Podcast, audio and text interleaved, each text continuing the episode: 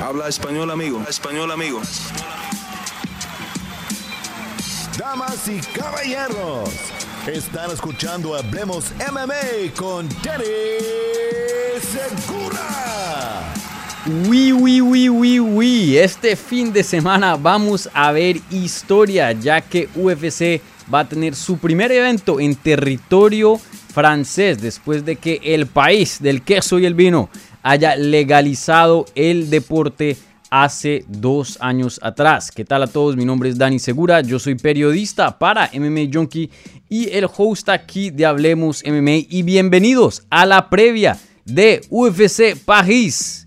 Aquí con eh, Jorge Ebro, un gran amigo mío que eh, me va a estar ayudando analizar y hablar de esta cartelera histórica. Eh, no es el primer evento de las artes marciales mixtas en París, pero sin duda el primero de UFC que obviamente sigue siendo especial. Así que primero que todo, démosle una cordial bienvenida a Jorge Ebro. Jorge, ¿cómo estás? Y bienvenido de vuelta aquí. En, esta sí es una casita de YouTube que te tengo ahí, un cuartico chiquito de, de guest como dicen por ahí, un efficiency. Sí, eh, exacto. tú, tienes la mansión y yo estoy ahí en el guest house detrás. No, no, no, al contrario, al contrario. Eh, lo mío es un apartamento de un cuarto.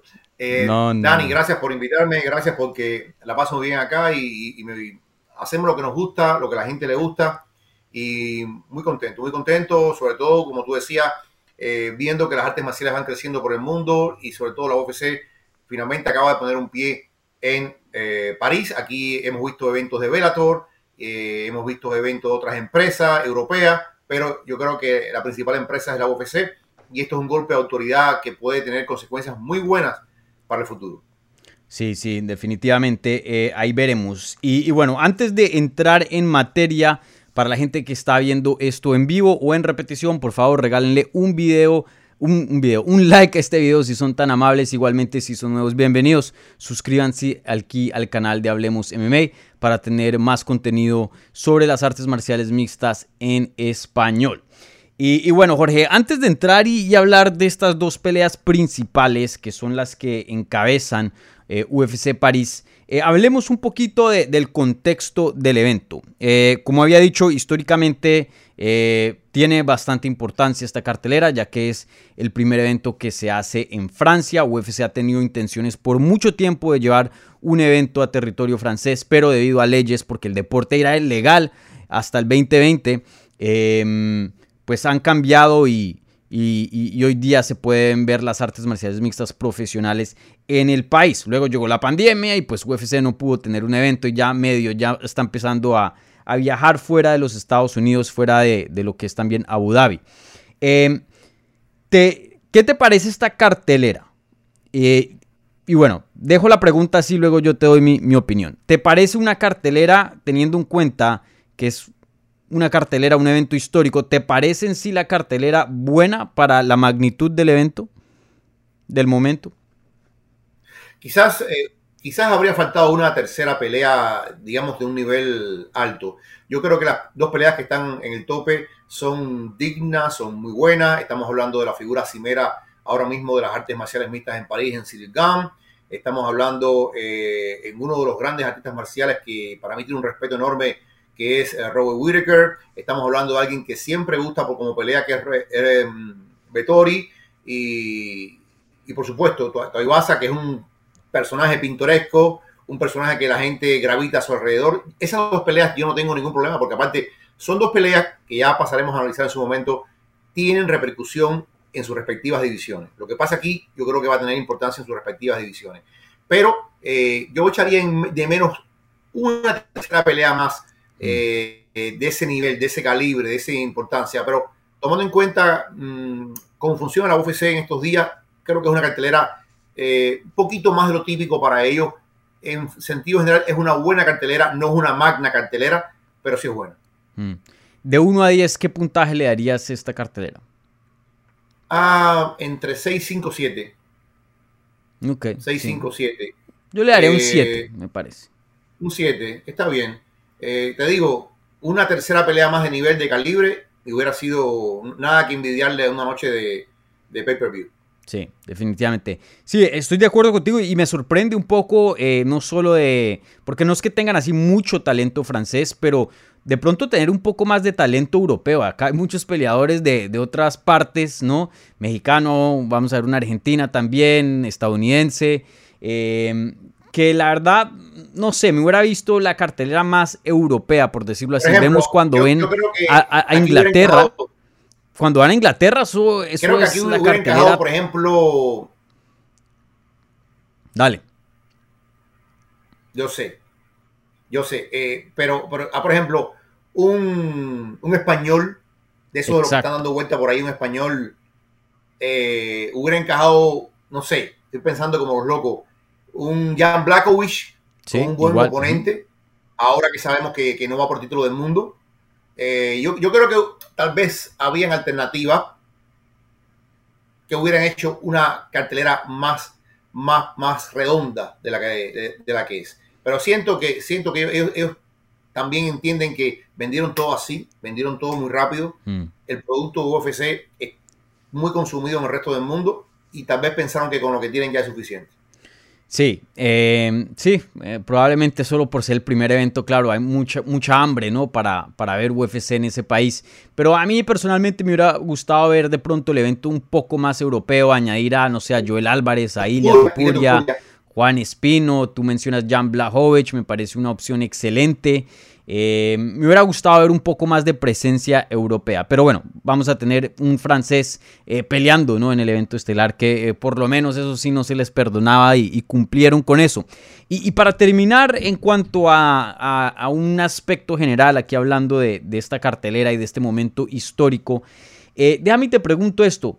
Y sé que es difícil contestarlo porque nosotros vivimos en, Miami, estamos en Estados Unidos, no somos eh, franceses, o bueno, de, ti yo no sé, de pronto un gene por ahí eh, en Cuba, eh, pero ¿crees que Francia pueda ser una base a futuro de las artes marciales mixtas para UFC? Porque hemos visto que UFC ha ido a otros países europeos fuera de la base que tienen en Inglaterra, ¿no? Han ido a Alemania, han ido a Polonia, han ido a Suecia, han ido a, varios países, a República Checa, han ido a varios países europeos, pero no regresan o regresan una vez cada tres, cuatro años de pronto eh, mínimo. Eh, ¿Piensas que Francia puede ser una base donde veamos eventos regularmente?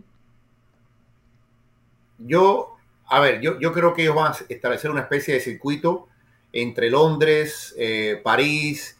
Si no hubiese ocurrido el conflicto este que está ocurriendo en Ucrania, estoy seguro que hubiéramos visto también una base en Rusia. Mm. Porque estamos hablando de países. Tú me preguntabas de Francia. Francia tiene una enorme tradición, enorme tradición de artes marciales. No, no artes marciales mixtas, pero enorme tradición. Está el famoso el boxeo francés, el sanda, eh, han tenido campeones mundiales de judo, han tenido eh, eh, campeones de, full contact, han tenido muchos campeones de, diversas modalidades de kickboxing. déjame decirte que yo he comentado con gente que, pelea en One y, Francia tiene, tiene una tradición bien grande de lo que es las artes marciales, el karate, los dojos que hay ahí. Yo creo que hay un terreno fértil que evidentemente las artes marciales mixtas no llegaron, como tú decías, hasta el 2020 por el tema político por el tema político, por el tema de educar a la gente de lo que son las artes marciales mixtas, de cómo las artes marciales mixtas han ido humanizando con el tiempo. Pero yo sí creo que eh, Francia, históricamente, históricamente, el boxeo francés también ha tenido buenos, buenos exponentes a lo largo de la historia. Hay un terreno fértil, y hay una población grande, una población que, que, sin duda va a apreciar esto y que estamos viendo esta primera generación, esta primera generación eh, capitaneada, por ejemplo, por Cyril Gann, por Nasruddin Imavov, eh, ahí está Fernán López como un maestro que tiene un, ya tiene, tengo entendido que tiene ya dos gimnasios y está teniendo eventos para captar gente joven. Va a ser como China, va a ser como China en parte de que eh, ellos tienen en Shanghái este Apex Center China eh, y tengo entendido que también quieren construir algo en esta parte de Europa para, seguir creciendo el deporte. Sí, eh, estoy de acuerdo contigo.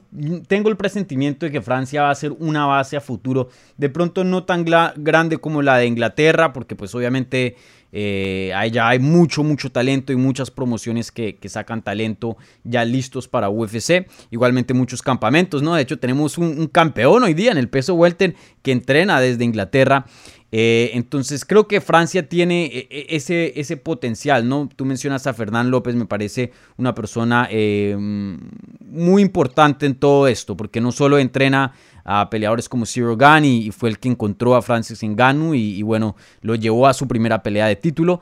Pero también tiene una promoción Ares por allá que también están desarrollando talento. Entonces, quién sabe, yo obtengo el presentimiento que no va a ser como estos otros países que mencioné, que, que se hace una vez cada 5 o 10 años.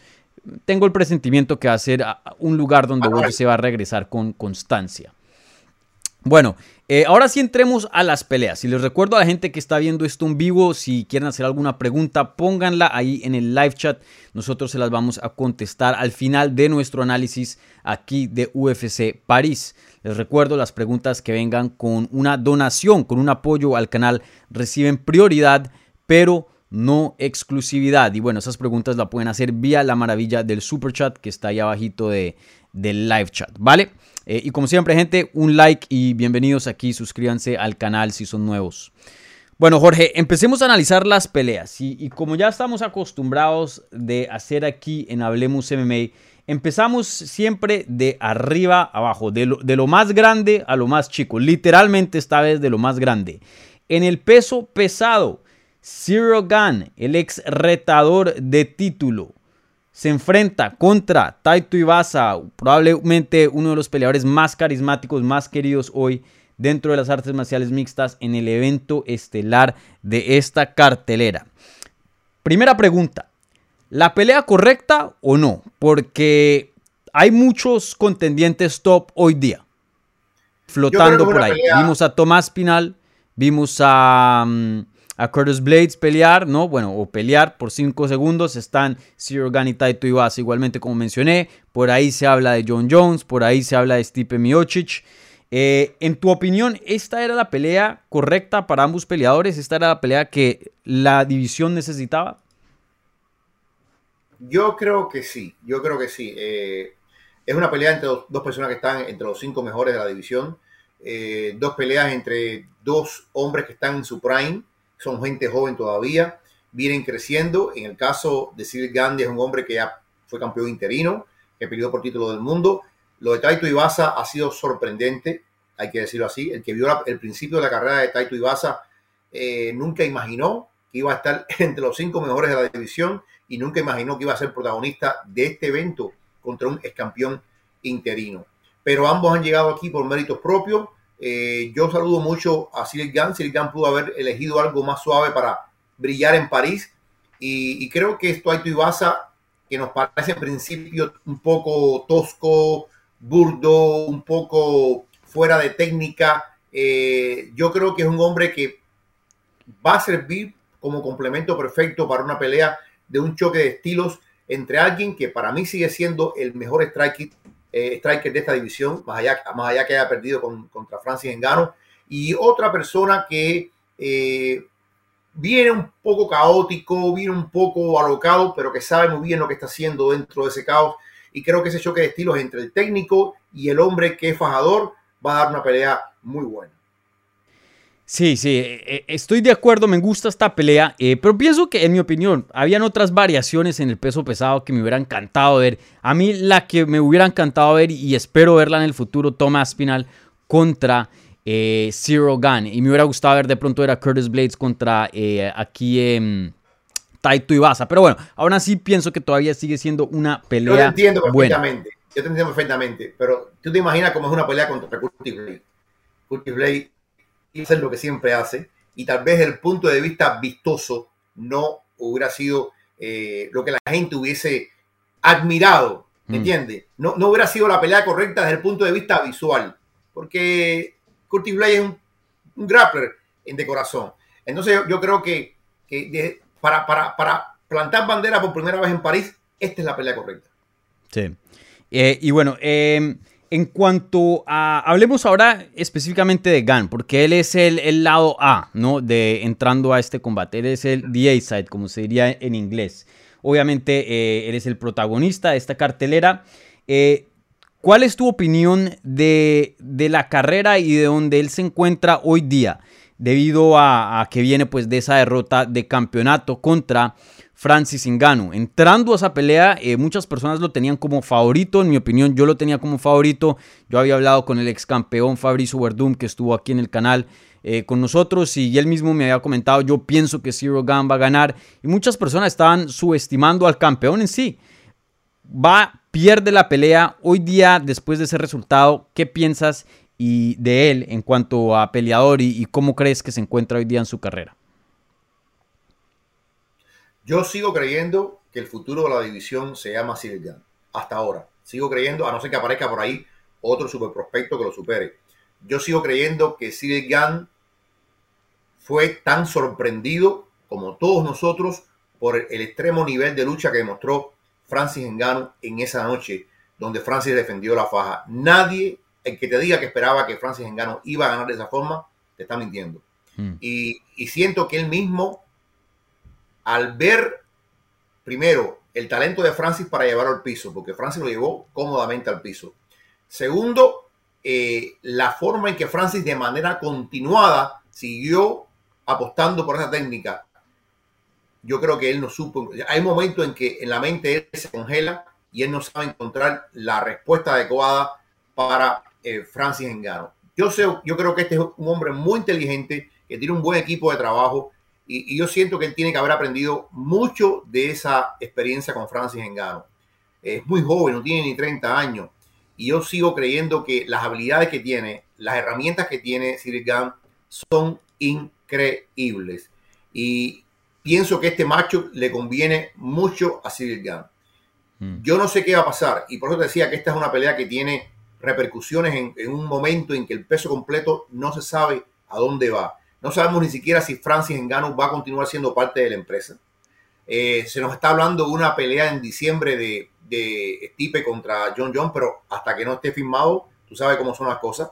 Entonces, yo sí creo que el ganador de esta pelea se va a acercar mucho en base a lo que pase con otras peleas, pero se va a acercar mucho mm. a una nueva posibilidad de pelear por título del mundo. Esta pelea, yo creo que desde ese punto de vista tiene más importancia de la que estamos viendo en este momento.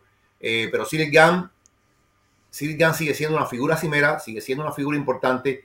Eh, no creo que se va a asustar ni creo que va a involucionar mentalmente por la derrota contra Francia. Al final perdió contra el campeón. Y, creo que esto lo va a fortalecer. Mi opinión es que lo va a fortalecer más. Sí. Estoy de acuerdo eh, contigo, eh, comparto tu análisis, pienso que el futuro de la división se llama Zero Gun, yo pienso que Zero Gun eh, sí o sí en algún punto, a menos que algo catastrófico pase, una lesión muy grave o algo así por el estilo, Zero Gun está destinado, en mi opinión, a ser campeón. Y para mí, yo creo que para algunas personas pasó. Para mí no, no creo que haya perdido mucho valor después de la derrota con Francis Ngannou. Fue una de esas peleas donde eh, quedamos sorprendidos, como mencionas tú, del nivel de Francis Ngannou y qué tanto evolucionó.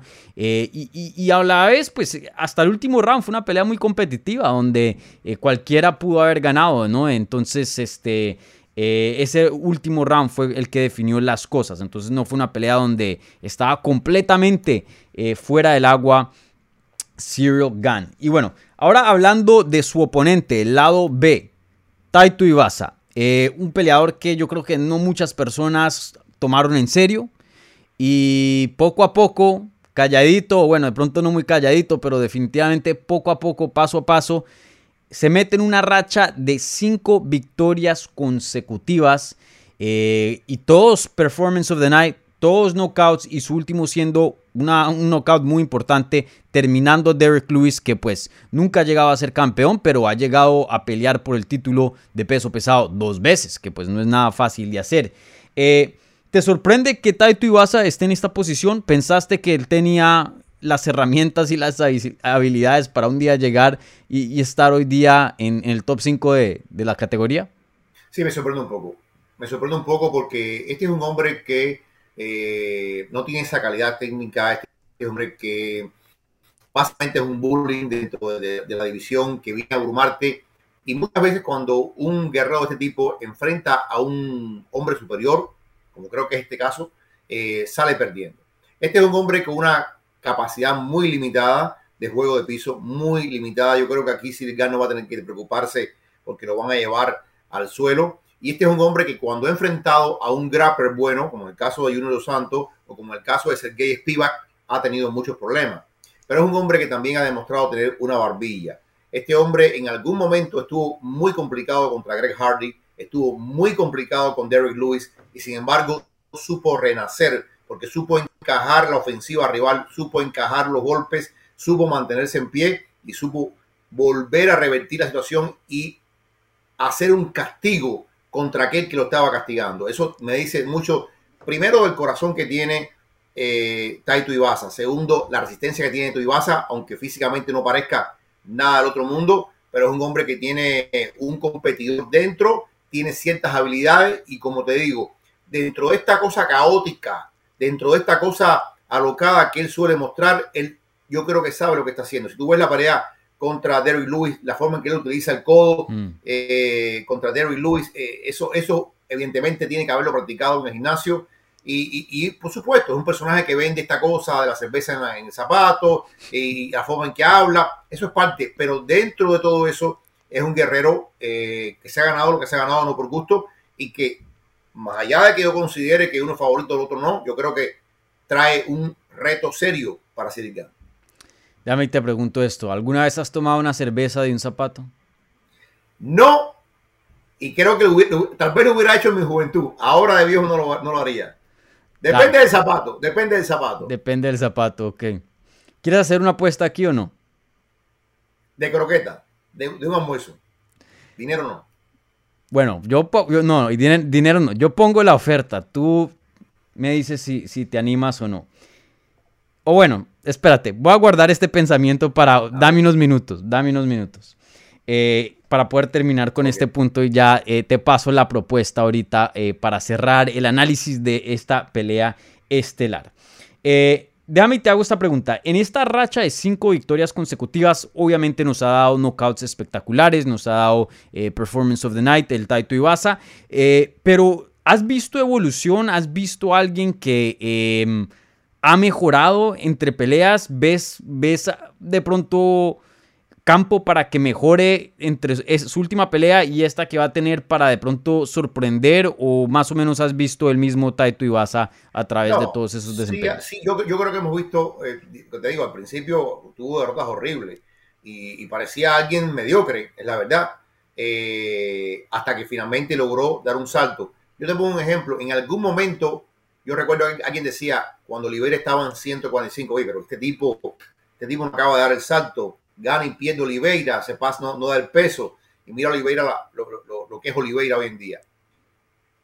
Mm. Yo creo que Taito Ibasa ha ido mejorando de pelea en pelea. Yo, yo creo que dentro de esa locura, él muy inteligentemente vende esta imagen de locura, pero él sabe lo que está haciendo. Y eh, él, entre otras cosas, está dispuesto a recibir un golpe para dar un golpe. Él está consciente de que tiene fortaleza mental y quizás él pueda entrar en zona de impacto con Silgan, sabiendo que Silgan le va a golpear, pero sabiendo que él va a encajar el golpe y que puede también llegarle a Silgan. Él confía mucho en su poder. Si no quedó a Derek Lewis, imagínate, no queda cualquiera. Mm. Y, y- y- y- y yo sí siento que ha mejorado. Siento que ha mejorado y, y él sabe, él entiende la importancia que tiene este momento en París, estando en el top 5 y tratando de vencer. Si él vence a, a Cyril Gane, no por gusto está hablando de John Jones, no por gusto está hablando de John Jones, que también es preocupante hablar de John Jones cuando no está- no- todavía no, no has peleado contra Cyril Gane, pero, pero evidentemente este hombre tiene sueños de grandeza y, y qué bien que tenga sueños de grandeza. Sí. Bueno, eh, predicción oficial. Ya más o menos tengo el presentimiento quién vas a escoger. Eh, ¿Cómo crees que se ve esta pelea y, y quién tienes tú en- eh, como ganador? Mira, eh, tomando en cuenta que yo sí no veo dentro del crecimiento a este hombre tratando de ser como Francis Ngannou, yo francamente no veo que él haya hecho de pronto un curso intensivo de grappling y, y se saque el engano que tiene dentro, no lo creo. eh, esta pelea va a estar decidida en los pies. Va a ser una pelea de striking y va a ser una pelea entre el hombre que tira esos, los pasos enormes contra el hombre que tira bien, bien de forma ortodoxa, como es Cyril Gann, con esos movimientos que tiene Cyril Gann. o sea, así en el papel, Cyril Gann sale como favorito. El gran ganador para Taito Ibasa es el poder.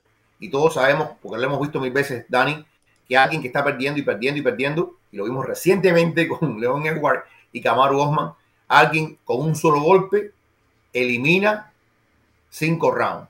Nate Díaz estuvo, si, si Nate Díaz hubiera tenido 15 minutos, segundos más, hubiera eliminado los cuatro rounds anteriores de Leon Edwards. Entonces, esa es la, la, la, gran arma que tiene eh, Taito Ibasa, ese poder que si, si eh, toma a Cyril Gang le puede complicar la pelea. No que no lo quede de un palo, pero lo, lo, lo, pone mal, viene el ground and pound, viene ese ataque incesante y él en eso sí es muy bueno. Él es como el tiburón que siente, siente la sangre y te, finaliza. Pero no podemos obviar el hecho de que Gang es un soberbio artista marcial. Mm. Un hombre que tiene unas condiciones, una disciplina, una forma de ejecutar. Un hombre que, como siempre tú hemos dicho, se mueve como un peso welter porque tiene una movilidad para, para mover su frame físico impresionante. Y no va a ser fácil para Taito Ibasa encontrar a Gang, mientras que Gang puede a distancia ir despedazando a Taito Ibasa. Mi predicción es que va a ganar eh, por nocaut, por nocaut entre el segundo y tercer round. Yo estoy de acuerdo contigo, creo que va a tomar un poquito más. Yo me voy con Zero Gun, también pienso que va a finalizar a Taito Ibasa. Eh, pienso que de pronto un tercer o cuarto asalto. Eh, Zero Gun, en mi opinión, aunque es un peleador extremadamente bueno y a mí me encanta como peleador y, me parece el mejor peleador hoy día en el peso pesado si sumamos todas las habilidades juntas. Eh, pero pienso que la única cosa que medio se le puede criticar, o bueno, hay varias, pero una de ellas es que eh, a veces es un poco lento y muy cauteloso y eso ocasiona que se alargan un poco las peleas. Pienso que por eso de pronto veremos una finalización eh, más o menos tarde, tipo tercer, cuarto round, de pronto temprano en el quinto, en mi opinión. Eh, pero sí estoy de acuerdo contigo en el sentido de que obviamente Zero Gun es superior técnicamente hablando de Taito Ibasa y por mucho. Pienso que va a ser una pelea donde Taito Ibasa va a estar buscando, buscando, buscando al francés, pero simplemente no lo va a poder encontrar dentro de ese octágono. Y también recordar que este no es el Apex, no, no es una jaulita pequeña, es la grande. Entonces eh, ahí va a tener todo el espacio del mundo eh, Zero Gun para poder moverse, usar su movilidad, usar los ángulos eh, para desplegar su striking y, bueno, ganar la pelea de esa manera. Y, la verdad que a mí me encanta Taito Ibasa, me parece un peleador fenomenal en cuanto a acción, en cuanto a su personalidad, pero algo que, que no he visto de él y pienso que tiene el potencial, pero no sé si es porque él adoptan, usted, tú sabes que a veces eh, estos peleadores adoptan como eh, ese, ese personaje, tipo un Donald Cerrone que me la paso tomando cerveza y haciendo cosas locos. Y, a veces como que se les olvida evolucionar o simplemente quieren ser un peleador que, que le trae una sonrisa a, a, los fans, etc. Y de pronto no se enfocan tanto en ser el mejor. Y me parece que ese es el caso con Taito Ibasa. En mi opinión, yo he visto cero de evolución, si algo muy poco en estas últimas cinco victorias, en esta racha que ha tenido, creo que ha tenido eh, algo de suerte en el sentido de que lo han puesto con peleas o peleadores que em, le, le, dan el chance para poder brillar. No le resta, no le resta, o sea, no le resta mérito, por ejemplo, la pelea contra Derrick Lewis. Eh. No, no, no, para nada. Tiene que entrar ahí, tiene que noquearlo. Está peleando un peso pesado. Eh, en el caso de Derrick Lewis, que tiene el récord con, de las finalizaciones eh, em, dentro del peso pesado, obviamente es un, peleador bueno y, se merece estar en los rankings. Pienso que de calidad él es un top 10. Em, pero a la misma vez no le han dado el Curtis Blade, no le han dado, eh, por ejemplo, esta vez el primero que es Zero Gun, ¿no? Eh, el primer así peleador élite que de pronto lo puede poner en problemas. Un Derek Lewis no tiene mucho movimiento, un Sakai tampoco, un Greg Hardy, olvídate. Stefan Struve también no tenía movimiento. Eh, ninguno de esos peleadores también tenían eh, amenaza del suelo. No nos podemos olvidar que Cyril Gunn es conocido por el striker, pero en la pelea con Inganu lo tumbó al suelo y él tiene victorias por sumisión y tiene capacidad de, hacer takedowns. Él también es un peleador muy, muy versátil, aunque eh, brilla más en lo que es el striking. Pero me parece, por ejemplo, vuelvo y digo, un Curtis Blades, un Thomas Pinal, un Zero Gun, esos fue el tipo de peleadores que por un tiempo Taito Ibasa no se topó. Entonces no, no le quiero quitar crédito, vuelvo y digo, me encanta Taito Ibasa, pero hablando de, de, de, qué, quién tiene mejores victorias, quién tiene mejor calidades de victorias, Zero Gun fácilmente está por encima de, de Taito Ibasa. Zero Gun es un superdotado y, y el Gun, a ver, como hay dos formas de vencer a, a, a. Una forma es como lo mostró Francis en el grappling, en el suelo, aquí no va a existir, y la otra forma es con un golpeo brutal. La, forma que tiene este hombre para vencer es convertir esta pelea en una bronca, absolutamente una bronca, porque un peleador como Silly Gang es un peleador de ritmo, es un peleador de pace, como se dice en inglés, es un peleador que va buscando su espacio, va buscando su espacio, se va moviendo, va encontrando la grieta, entra, sale, eso se llama tener un ritmo en, el, encima, en el ring, en el octágono, como, como quiera. Estos tipos que son kickboxers boxeadores viven del ritmo. Mm. Lo que tú tienes que romper es ese ritmo, ese, ese, esa, esa síncopa, ese movimiento. Tú tienes que romperlo constantemente para que no se sienta cómodo Silgan. Pero yo siento que cuando Taito Ibasa venga con, entre comillas, locura, el otro es un cirujano tirando. El otro es, tiene un láser en la mano. en el, y creo que lo va, como se dice, picking apart. Eh, no creo que le funcione mucho a Taito Ibasa. Ahora, si dentro de esa locura le da un golpe a, a también Sirigan puede sentir el poder de Ibasa y dedicarse a pelear desde afuera. Ya sabemos que el público de la UFC no perdona mucho ese tipo de pelea. Lo hemos visto con Adesanya. Entonces, por ahí puede presionar un poquito a Sirigan a cometer algún tipo de error. La pelea, en principio, es muy fácil decir, gana fulano, pero la pelea pudiera complicarse mucho más de lo que pensamos.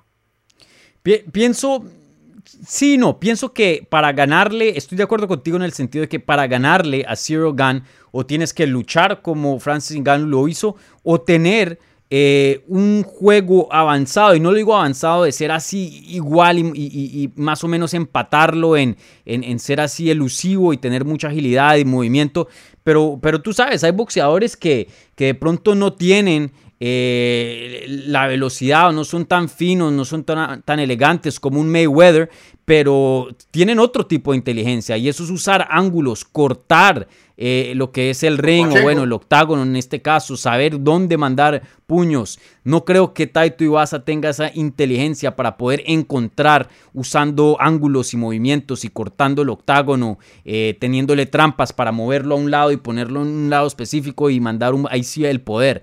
No creo que tenga eso. De pronto alguien como eh, John Jones te puede hacer algo así, un, game plan muy inteligente. Pensé yo en mi tiempo cuando se hizo la pelea hace unos años atrás que Junior Dos Santos de pronto podía traer esa amenaza ya que es un peleador muy inteligente con un golpe, pero pues Zero Gun terminó siendo superior. Ya vimos esa pelea.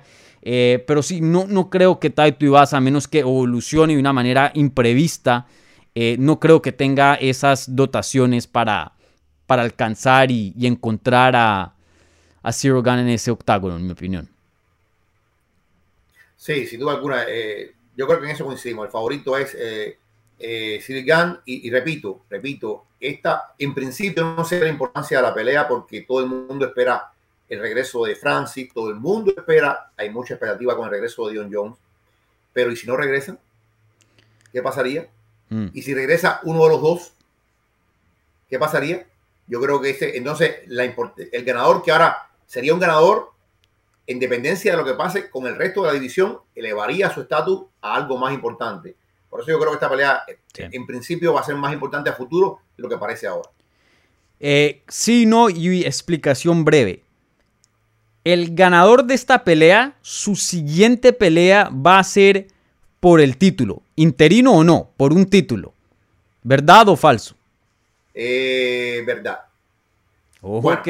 A ver, a ver, a ver, déjame, déjame, déjame eh, parafrasear esto. Es que, es que no puede ser verdad. Yo te diría que es verdad, pero vuelvo y repito, depende. Se queda, se queda Francis. Bueno, pero eso es teniendo en cuenta lo que tú piensas que va a poder va a pasar. ¿Verdad yo, yo, o, espero, o falso? yo espero, yo espero, yo espero que lo que va a pasar, que, lo que yo creo que va a pasar es que en diciembre, en diciembre vamos a ver la pelea de Stipe contra, contra John Jones. Y que en algún momento de la primavera próxima o del verano o principios del verano veremos al ganador de, de, John con Stipe con Francis. Pero eso depende de que Francis haya llegado a un acuerdo con la UFC. Un acuerdo que, que ahora se ve complicado. ¿Te das cuenta? Por eso te digo, es muy difícil ahora. Pues es, sí, es una pregunta difícil. Es una es muy difícil ver la importancia. A lo mejor no pasa nada. Dani, a lo mejor no pasa nada. Porque el, el ganador de esta pelea va a tener que esperar hasta medio año para pelear por el título. Eh, y quién sabe, quién sabe, porque supongamos que hay una mega pelea entre John John y Francis. ¿Qué te dice el corazón, Ebro? ¿Sí o no? ¿Verdad o falso? El ganador de aquí, su siguiente pelea va a ser por el título indiscutido o interino. De aquí, el siguiente pelea por un título. ¿Sí o no? Interino. ¿Qué te dice tu corazón? Eh, interino. Ven, te voy a decir esto, pero eh, interino. Yo creo que van a crear un interinato ahí. Eh, veo muy complicado que regrese Francis así como, así como ahora, mismo está muy complicado el regreso de Francis. Eh, yo creo que va a haber una pelea entre Jones y Stipe, creo que es lo que va a pasar, porque Francis todavía no está del todo recuperado, está avanzando, pero no está, no está listo para pelear en diciembre. Yo no creo que Francia va a pelear en diciembre. Eh, y creo que entonces el ganador de esta pelea pudiera pelear contra el ganador de Jones y, y Stipe. Es lo que pienso yo. Mm. Yo me voy con falso. Yo pienso que el ganador de aquí, lamentablemente, va a tener que pelear otra vez y no hacer una pelea de título. Eh, pienso que la, verdad es que la, la, línea no está ni tan larga pero vuelvo y menciono, la política, como mencionas tú, los problemas de Francis Ngannou sí están alargándose bastante. Entonces pienso que el ganador de aquí desafortunadamente va a terminar peleando con un Curtis Blades o otra persona y no va a haber un título involucrado. Pero ahí veremos. muchos factores pendientes. Bueno, Jorge, eh, vuelvo y visito lo que te iba a mencionar. Una, una apuesta, nada de dinero, pero los dos nos vamos a ir aquí con Serial Gun. Eh, le damos poco chance, ¿cierto? ¿Puedo decir eso? Le damos poco a chance a, a Taito un 30%, un 30%, digamos. ¿Un cuánto? Sí, 30%. Yo le haría como un 20%, pero bueno, estamos cerca, estamos cerca. Si llegara a ganar Taito Iwasa, tú y yo hacemos un shui y tomamos video y lo montamos en redes sociales. Dale, hecho. Listo, hecho. Ya escucharon, gente. Si gana Taito Ibaza, Jorge Ebro y yo nos vamos a reunir, tomar un video y lo hicimos en las redes sociales, aquí en mismo YouTube, igual en la mansión de, de Jorge, nosotros haciendo un shui en honor al gran Taito Ibaza, si es que llegara a hacer lo imposible, pienso yo, y ganarle a, Zero Gun en su, propia, en su propia casa. Sería algo enorme, imagínate. Y, peor, imagínate cómo se debe sentir eh, Gan, si lo llegan a noquear en su propia casa y luego toman una cerveza de un zapato. O sea, el que lo noqueó es un man que toma cerveza de zapato. Se cae la Torre Eiffel. Yo creo que sí. Yo creo que sí. Bueno, eh, ahora vamos a pasar al evento coestelar de esta cartelera. Ya cubrimos aquí todo sobre eh, este evento estelar. Y vuelvo les recuerdo antes de entrar en materia y hablar de este de esta pelea coestelar. Eh, si tienen alguna pregunta, por favor, vayan dejándola en el live chat. Les recuerdo las preguntas que vengan con una donación, con un apoyo al canal. Esas preguntas reciben prioridad, pero no exclusividad. Ya en unos minutos las vamos a estar eh, respondiendo, ¿vale? Igualmente si están viendo esto en vivo o en repetición, denle un like al video si les está gustando la conversación y suscríbanse aquí al canal de Hablemos MMA si son nuevos y quieren más contenido sobre las artes marciales mixtas en español. Bueno, ahora pasando al evento coestelar de la cartelera, en las 185 libras, el ex campeón Robert Whittaker se faja con Marvin Vettori. Y te la pongo directa y fácil. ¿Por qué están peleando?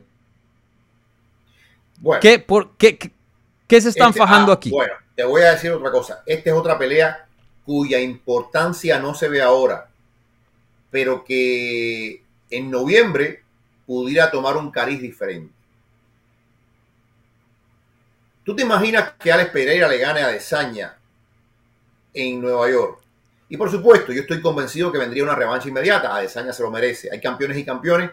Yo creo que en el caso de Adesanya como Kamaru, se merece la revancha inmediata eh, contra Alex Pereira. Pero si Alex Pereira le gana a Adesanya, el ganador de esta pelea va a tener la misma ilusión que toda esa gente ahora en el peso welter que creen que le pueden ganar a Kamaru, que le pueden ganar a León, porque lo que ha hecho León venciendo a Kamaru es trayendo una ventana de oportunidad para todo el mundo. Y todo el mundo quiere retar a León Edward ahora, y todo el mundo piensa que ya Kamaru, como dijo León, entró en una curva descendente. Si Alex Pereira le gana, que, que el favorito mío es Adesanya, pero si Alex Pereira le gana a Adesanya, provocaría una revolución en una división que ahora mismo está adormilada, en una división que parece tan arrojada por el dominio de Adesanya que no despierta ilusión ninguna. Es la verdad, Adesanya ha pasado por encima de todo el mundo y dos veces, incluso como ha pasado dos veces por encima de estos dos. Entonces, esta es una pelea que en principio, perdón, no parece tan importante, pero que después de noviembre pudiera adquirir un cariz diferente. Si gana Adesanya, yo creo que entonces esta pelea es parte del palmarés, pero no, no va a ninguna parte.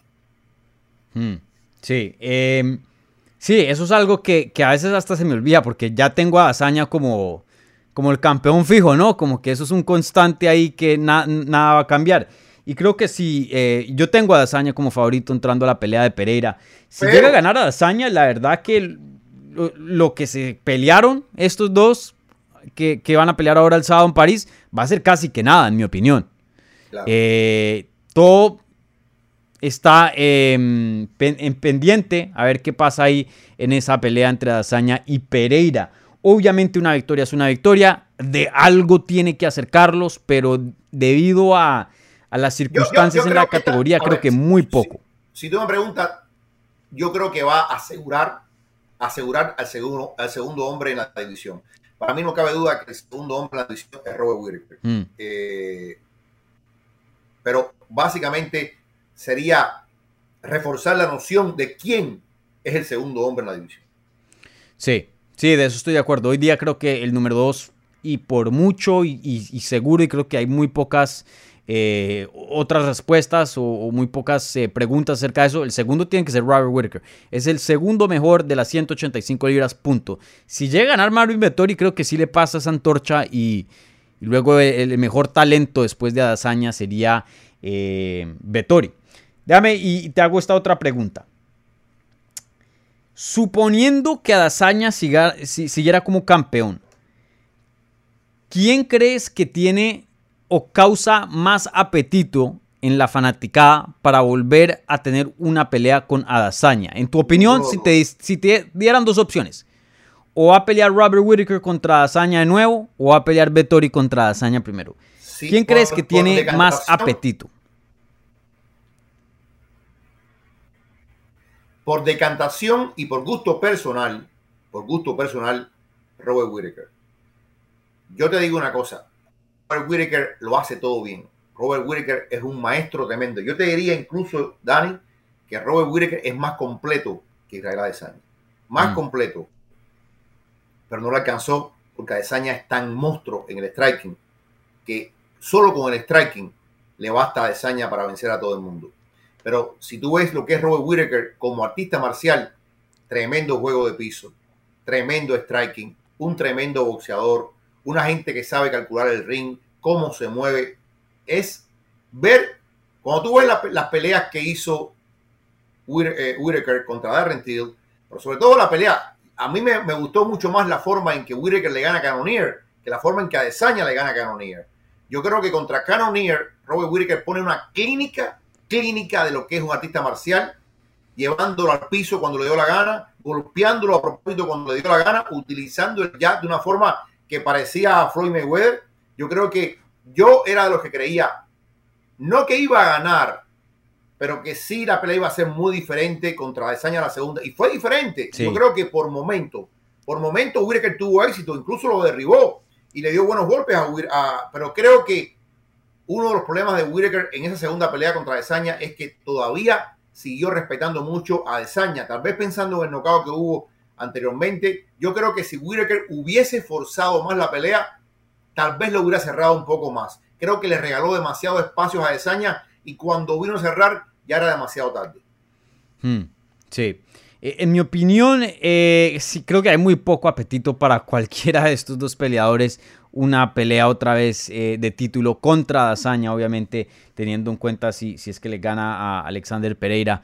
creo que de pronto, en mi opinión, tiene un poco más chance el Marvin Vettori porque se odian un poco, o bueno, se odian no, pero se disgustan un poco más entre Dazaña, entonces por lo menos en lo mediático sería un chin más interesante que una pelea con Whitaker, donde tienen mucho respeto, y, bueno, a Whitaker ya lo vimos dos veces, no, creo que eh, si Vettori llega a conseguir más victorias, vuelvo y lo digo, no lo tendría como favorito contra Dazaña, pero quién sabe, de pronto pueda que, nos ofrezca algo diferente. En este punto... Yo te voy a decir una cosa eh, que puede parecer o sonar horrible, lo mejor que le puede pasar a esta división es que gane Pereira. Hmm. Y que después vuelva a Dazaña y recupere el título en una... Pero lo mejor que... O, que gane a Dazaña también, pero que se vaya a las 205 libras. Diga, acá terminé mi eh, trabajo. No, no, que gane, que gane Pereira. Te explico por qué. Porque le daría la misma ilusión al resto. O sea, el resto de la división respiraría y diría, espérate, que hay una ventana de oportunidad distinta. Hmm. Y la gente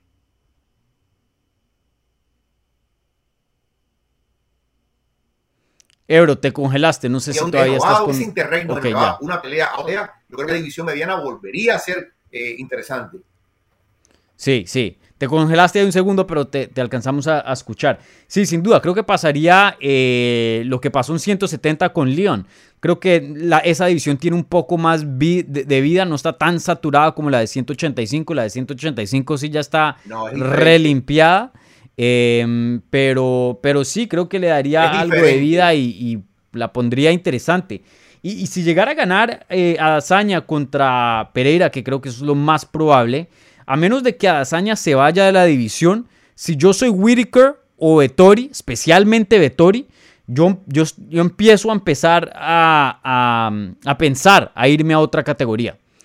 Vettori no se vio tan mal en 205 libras. Yo sé que peleó contra Pablo Costa, otro de 185, pero Vettori es grande. Pueda que si pone un poquito más de peso, compitan 205. Robert Whittaker ya lo dijo ya. Robert Whittaker ya lo dijo ya, que él está pensando seriamente irse a 205. Mm. Eh, yo creo que Robert Whittaker lo tiene más claro que Vettori. Porque Robert Whittaker, por lo que está viendo en la entrevista, él siente que ya el camino para pelear por el título del mundo se le cerró en esta división. Él siente que ya, mira, me dieron dos chances, yo era campeón, perdí título, me dieron otro chance más, no lo pude hacer, yo voy a buscar otro, otro camino y, te digo, este hombre es muy bueno, Robert Whittaker es muy bueno. ¿Cómo le, irá en esa división máxima? No sé.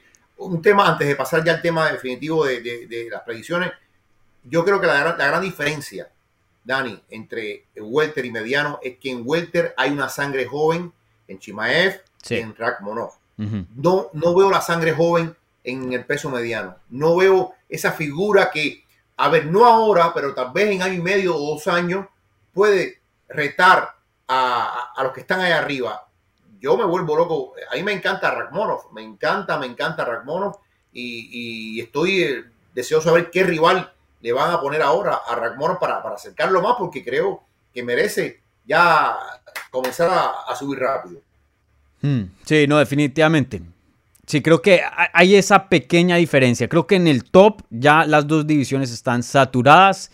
Ya si ves el top 5 es como que ya Camaro le ganó a todos estos, obviamente antes del knockout con León. Eh, igualmente en 185. Pero lo que sí cambia es que los que vienen prometen bastante. Ragmonovich y Shimaev creo que tienen potencial full para ser campeones en 170, pero en 185, ¿quién? Sean Brady. Sean, Sean Bray también, no nos podemos olvidar, Belal Mohamed también, pero creo que los que tienen, en mi opinión personal, los que tienen más promesa es, son los rusos eh, Ragmonov y, Shimaev, pero Sean Brady sí, claro, y Belal Mohamed también toca darle sus respetos porque han hecho excelentes cosas en la categoría. Eh, déjame te hago una pregunta más sobre esta pelea antes de ya em, decirle al público nuestras predicciones sobre este combate. ¿Quién crees que tiene más campo para evolucionar entre Whitaker y Vettori? Mencionas hace unos minutos atrás a Charles Oliveira, alguien que peleó, peleó, peleó y pensábamos que lo conocíamos. Pensábamos que ya sabíamos el resto de su trayectoria dentro de UFC y nos sorprendió. Entre estos dos, Vettori y Robert Whitaker, ¿quién crees que tiene más potencial o más campo en el techo para evolucionar y, de pronto llegar a una pelea de título o, simplemente alcanzar eh, nuevas alturas en sus carreras? Yo creo que Robert Whitaker. Eh, creo que el talento de Whitaker es enorme. Y Robert Whitaker es más viejo, ¿no? Es más viejo. Eh, yo creo que Robert Whitaker es un estudiante, un hombre que, mira, Robert Whitaker era, fue campeón nacional de lucha libre en, Australia, un hombre que peleó boxeo en guantes de oro, un hombre que hizo karate, un hombre que practicó judo. O sea, la base que tiene este hombre, de las que yo respeto muchísimo eso, de las artes marciales tradicionales, la estructura, la disciplina que te da eso, y después la forma en que él fue eh, involucrando todo eh, para, para llegar a, lo que es hoy, ya fue campeón del mundo. Eh, las peleas que tuvo con Joel Romero, en un momento en que Joel Romero era Joel Romero y, era el boogeyman en la división, y así todo, cuando tú ves la primera pelea de él contra Desaña a la segunda, te das cuenta que él creció muchísimo de una pelea a la otra. Y creo que él, por esa estructura, por ese respeto a, los deportes de combate, tiene espacio para seguir creciendo. Mario Vettori es otro que también ha crecido muchísimo. Mario Vettori llega a la UFC simplemente con una base de lucha. Y él ha ido creciendo como striking y ha ido creciendo como striking y lo demostró en la pelea contra Paulo Costa. Él se ganó mi respeto, mi respeto absoluto porque Pablo Costa le faltó eh, el respeto a él, porque Pablo Costa le faltó el respeto a todo el mundo. Eh, la, actitud de Pablo Costa fue muy criticable eh, y así todo aceptó Vettori esa enorme diferencia de peso y le ganó, y le ganó bien a Pablo Costa a Mario Vettori. Mario Vettori también ha crecido enormemente, pero yo siento que del otro lado hay un verdadero maestro en todo esto. Mm. Yo creo que Vettori tiene un chance real de vencer a, este, eh, a, a, Whitaker, ya veremos qué dice la pelea. Sí.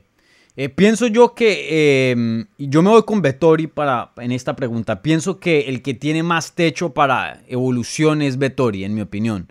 Pienso que Robert Whitaker ya más o menos eh, a los 31 años de edad ya fue campeón. Ya más o menos sabemos qué tan bueno es y pienso que sigue en un nivel muy muy alto y creo que se va a mantener en ese nivel, pero no estoy muy seguro de que haya otro escalón otros o varios escalones más allá de lo que eh, ya estamos viendo. En cuanto a Vettori, apenas 28 años de edad, eh, él tomó su pelea de título apenas con 27 o 26 contra eh, Creo que es un peleador muy, muy joven que sigue, sigue evolucionando. Eh, pienso que lo mejor de Marvin Vettori todavía está por verse, en mi opinión. Pienso que es un peleador que todavía no ha llegado a su prime. Hasta ahora lo está empezando, en mi opinión. Pero ahí veremos eh, exactamente qué, tan lejos puede llegar Vettori ahora eh, con 28 años de edad. Bueno, predicción oficial. Vettori contra, o perdón, Whitaker contra Vettori. Mi predicción es que va a ganar eh, Whitaker por decisión unánime. Creo que eh, el control que va a tener del octágono, eh, la forma en que él eh, puede defender los takedowns de Vettori, porque Vettori va a tratar de derribarlo de todo. Creo que si se paran a intercambiar golpe por golpe, creo que Whitaker es superior a, a Vettori. No creo que, que Whitaker lo va a noquear porque Vettori ha demostrado ser un tipo durable, fuerte, con un cardio sólido pero sí creo que el talento superior de Whitaker le va a permitir ganar esta pelea por decisión. Mm. Yo esta sí la estoy sudando, eh, estoy miti miti. Yo pienso que eh, Vettori tiene un potencial gigante y como lo mencioné hace unos segundos atrás, pienso que lo mejor de él todavía no lo hemos visto. Eh, en cuanto a Whitaker, ya creo que es el producto que es, pueda que me mejore en unas áreas o otras, pero así mucha, mucha evolución que suba de nivel. No, no espero ese cambio de, de Whitaker. Y Whitaker es un peleador muy bueno, a mí me encanta, eh, uno de mis peleadores favoritos en los últimos años, me parece un peleador fenomenal, pero sí que ha tenido hartas guerras. Esas guerras con Romero en algún otro tiempo le van a, pasar factura. Eh, no sé si esta va a ser la pelea, donde se va a ver viejo, no lo creo. Pero yo me voy con Robert Whitaker por las mismas razones que tú das. Pero también pienso que hay un chance donde Marvin Vettori sorprende, donde evoluciona y a la misma vez donde de pronto eh, ya los años y las guerras le empiezan a pasar recibos, no de pronto de una manera así dramática, pero lo suficiente para perder un paso Robert Whitaker y, verlo perder contra Marvin Vettori. Vuelvo y lo digo, yo estoy casi que como 60% Robert Whitaker, 40 Vettori. Esta la estoy sudando un poco. Me voy con Whitaker, pero. Por supuesto que este no, este no, es Taito Ibasa. Este, eh, eh. no, no, no, no. Por supuesto que este no es Taito Ibasa contra, contra Gunn. Eh, aquí estamos hablando de dos figuras que están mm, muy cercanas. Voy, te repito, lo que separa, lo que separa, pienso yo, es la experiencia y la maestría que ha demostrado mm. eh, Robert Whittaker. Yo te digo, si no tuviera Desaña, sí, muy inteligente, muy mm. inteligente, viene con una fundación enorme de haber pasado por varias disciplinas y de haber sido exitoso en varias disciplinas. Como te digo, él ganó varios campeonatos nacionales de lucha en, Australia y de hecho él quería seguir participando hasta que la UFC le dijo, mira, no, tienes que concentrarte en esto, no te, no te damos permiso para que vayas a otra cosa. Y, pero, pero yo estoy de acuerdo contigo en que Vettori ha ido creciendo, como te digo, este era un, un grappler puro y ahora vemos que sabe boxear, vemos cómo tira las manos, vemos cómo usa las piernas, eh, no tiene miedo, eh, usa el clinch muy bueno. Yo mm. creo que una cosa que tiene que evitar eh, es caer en el clinch con Vettori, porque Vettori una vez que está cerca de ti te hace daño.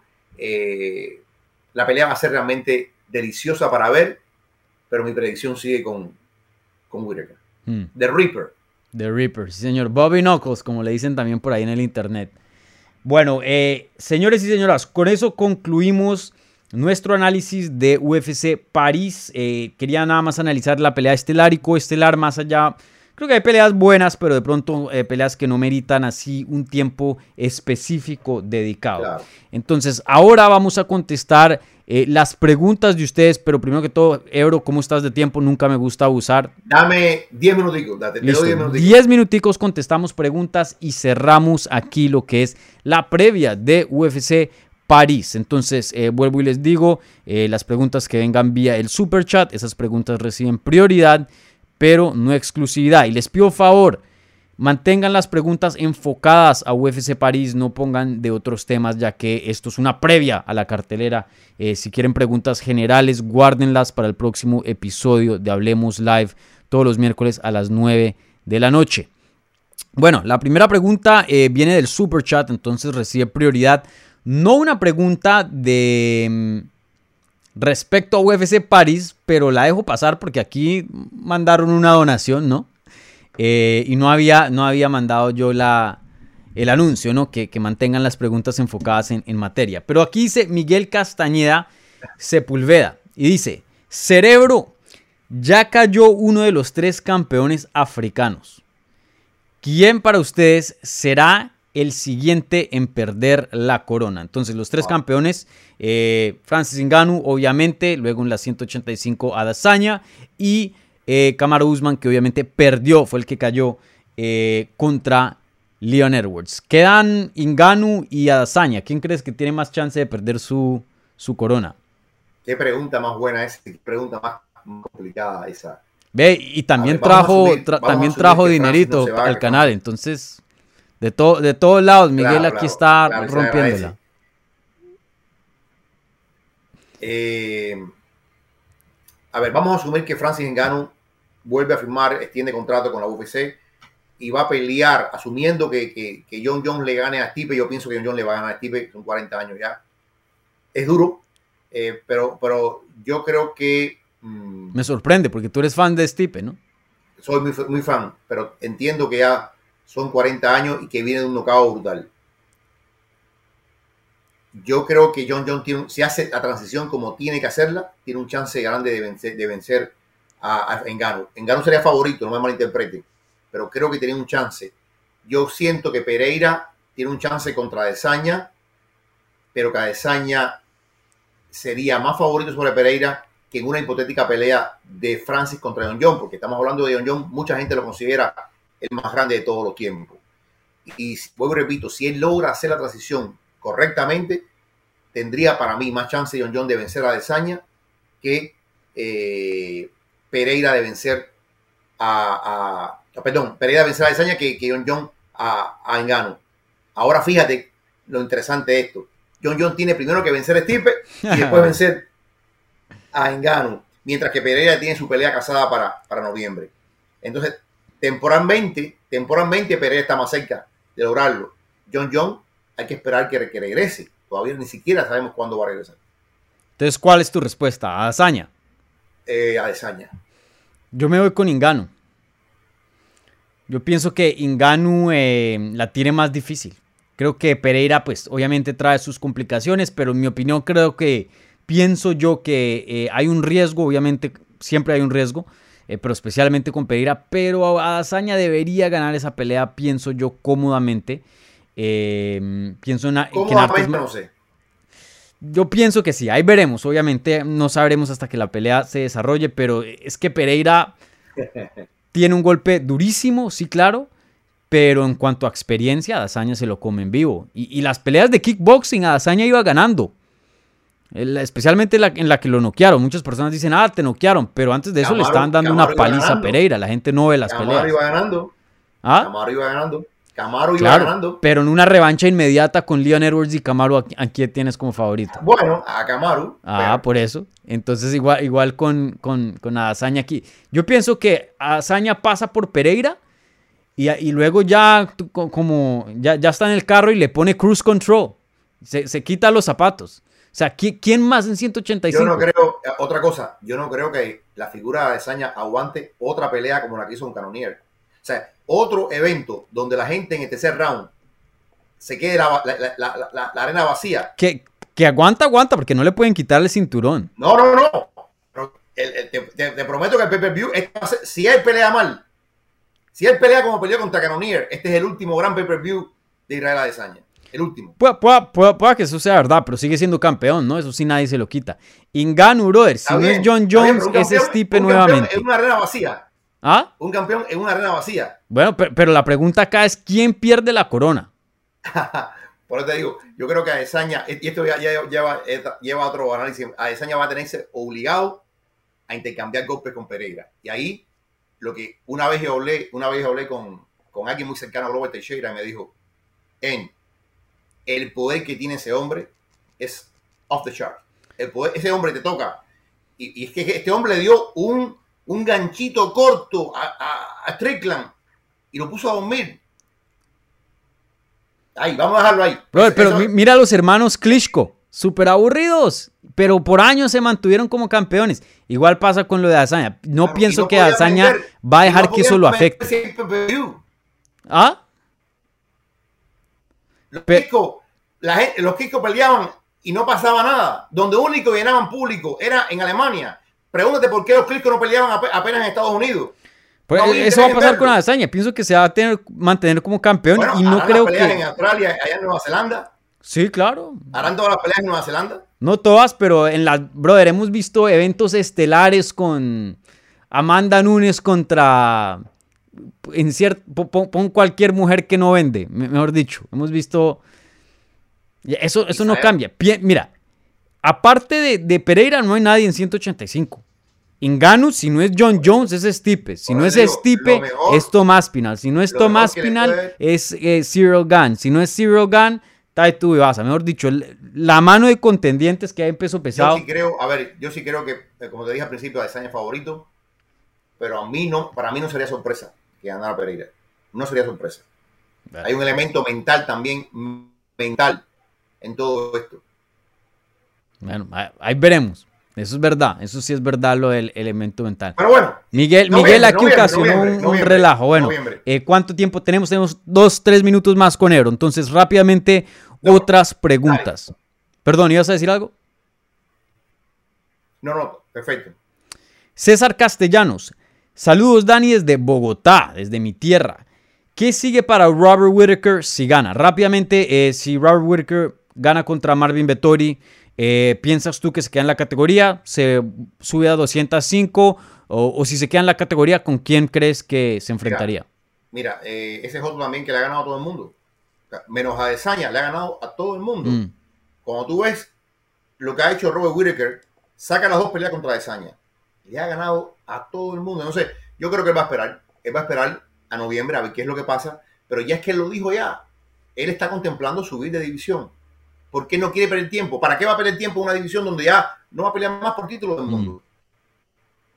Sí. Yo entiendo lo, que va a hacer Robert Whittaker y creo, yo no estoy diciendo que va a ser campeón en 2 los 5, pero lo va a intentar en esta avenida nueva. Claro, sí, mejor que nada. Sí, yo creo que lo inmediato, lo que le sigue a Robert Whittaker es esperar. Esperar, y pedir un milagro. Adrián Yunta, manden un saludo para Madrid, España, que andamos despiertos porque estamos en fiestas. Saludos. Tú estuviste por allá, ¿no? sí, yo he estado siete veces en España oh. y siete veces en Madrid. Y te digo, ¿quién no quisiera estar allí, mi querido Dani? Como están creciendo las artes marciales mixtas en, la oh, madre patria. España es, es grande, es una potencia, sí, sí. Solamente digo esto, en España yo no soy extranjero. ¿Tú qué? No soy extranjero. Ajá. Me siento en casa. Sí, sí. Oye, yo nunca te he preguntado, ¿tú eres del Atlético o del Real? ¿O no le vas a ninguno? No, no, no lo veo a ninguno. Ah, ok. Bien. Pero disfruto, disfruto, disfruto la Champions. Sí, claro, claro, claro, claro. Em, bueno, con eso creo que aquí hay una pregunta más. Em,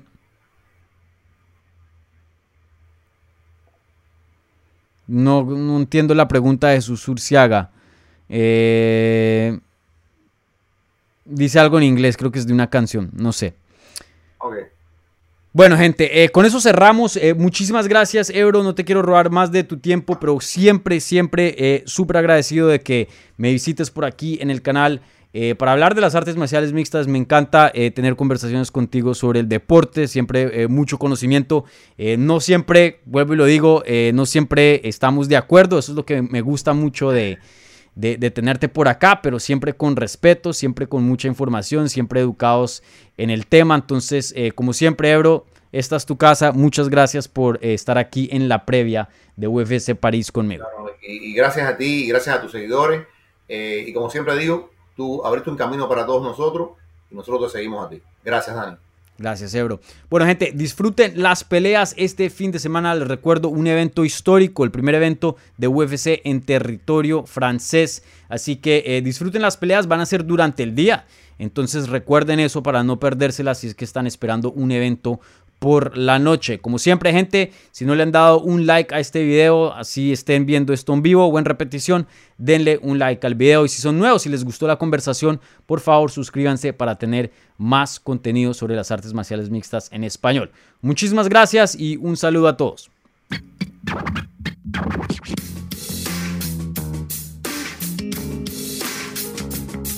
Gracias por escuchar Hablemos MMA. Si les gustó el show, los invitamos a que se suscriban en su plataforma favorita de podcast para recibir episodios semanales. También déjanos tu review o cualquier comentario. Pueden seguir Hablemos MMA en Twitter, Instagram y Facebook en arroba Hablemos MMA. Y me pueden seguir a mí en arroba Dani Segura TV. Hablamos la próxima semana.